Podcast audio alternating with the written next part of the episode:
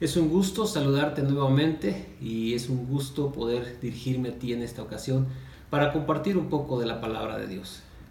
Espero que estos tiempos sean tiempos que tú puedas estar aprovechando para tener reencuentros con la familia, para aprovechar la, la ocasión de, de retomar muchas cosas y por qué no de establecer nuevos vínculos con todos aquellos a tu alrededor y especialmente con Dios.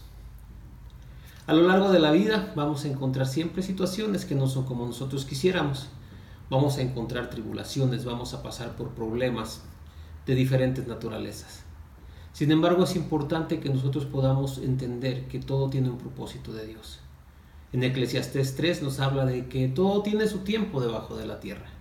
Hay tiempo de llorar, hay tiempo de reír, tiempo de abrazar, tiempo de abstenerse de abrazar. Vamos a vivir muchas cosas a lo largo de nuestras vidas y es importante que nosotros entendamos el papel que Dios juega en medio de todo esto. Porque Eclesiastés 7:14 nos habla y nos dice que en la época del bien goza el bien. Y en la época de adversidad considera que Dios hizo tanto lo uno como lo otro para que el hombre fuera de él nada tenga. Mi amado, independientemente de las circunstancias que nos toque vivir, nosotros tenemos que aprender a buscar a Dios. Porque sus propósitos siempre van a ser buenos, porque su deseo siempre va a ser, va a ser siempre bendecirnos. Y la, la manera en la que nosotros enfrentamos una tribulación, la actitud con la que nosotros atravesamos por en medio de los problemas es lo que va a determinar muchas veces el resultado final. Dios quiere bendecirnos, Dios quiere bendecirte a ti, pero muchas veces nosotros tenemos que poner algo de nuestra parte.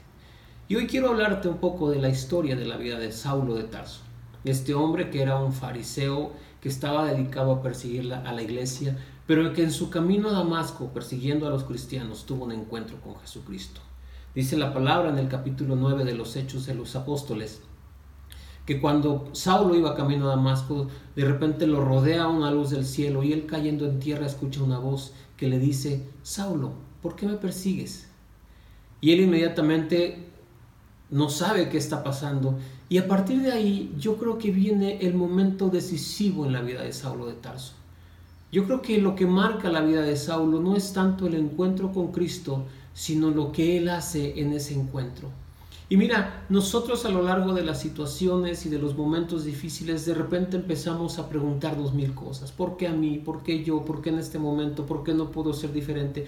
¿Cuándo va a pasar? ¿Cuánto va a durar? Tantas preguntas que nos hacemos muchas veces que en lugar de animarnos nos angustian más.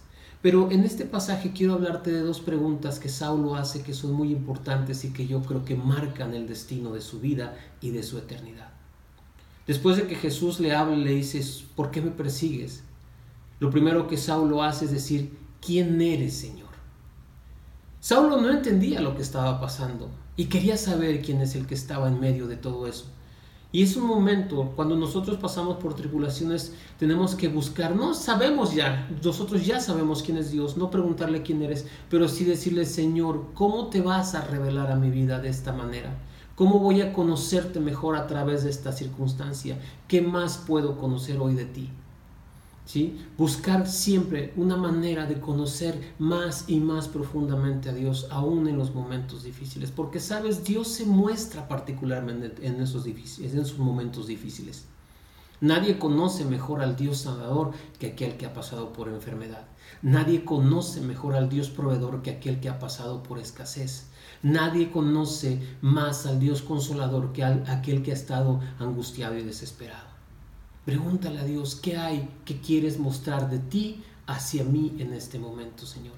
Y la segunda pregunta que Saulo hace, que es muy importante también, después de que Jesús le contestó quién era él, Saulo le dice, ¿qué quieres que yo haga?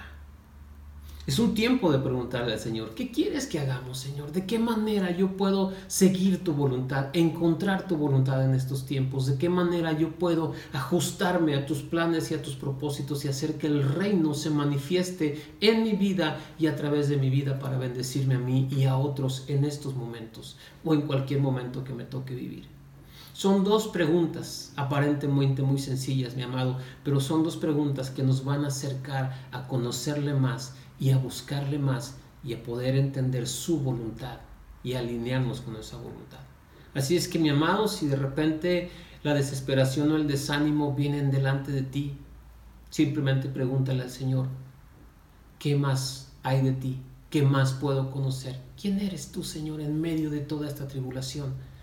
Y después pregúntale, ¿qué quieres que yo haga? Y te aseguro que la respuesta que Dios te va a dar va a ser de mucha bendición para tu vida y para la vida de los demás. Nos vemos en la próxima ocasión. Que Dios te bendiga.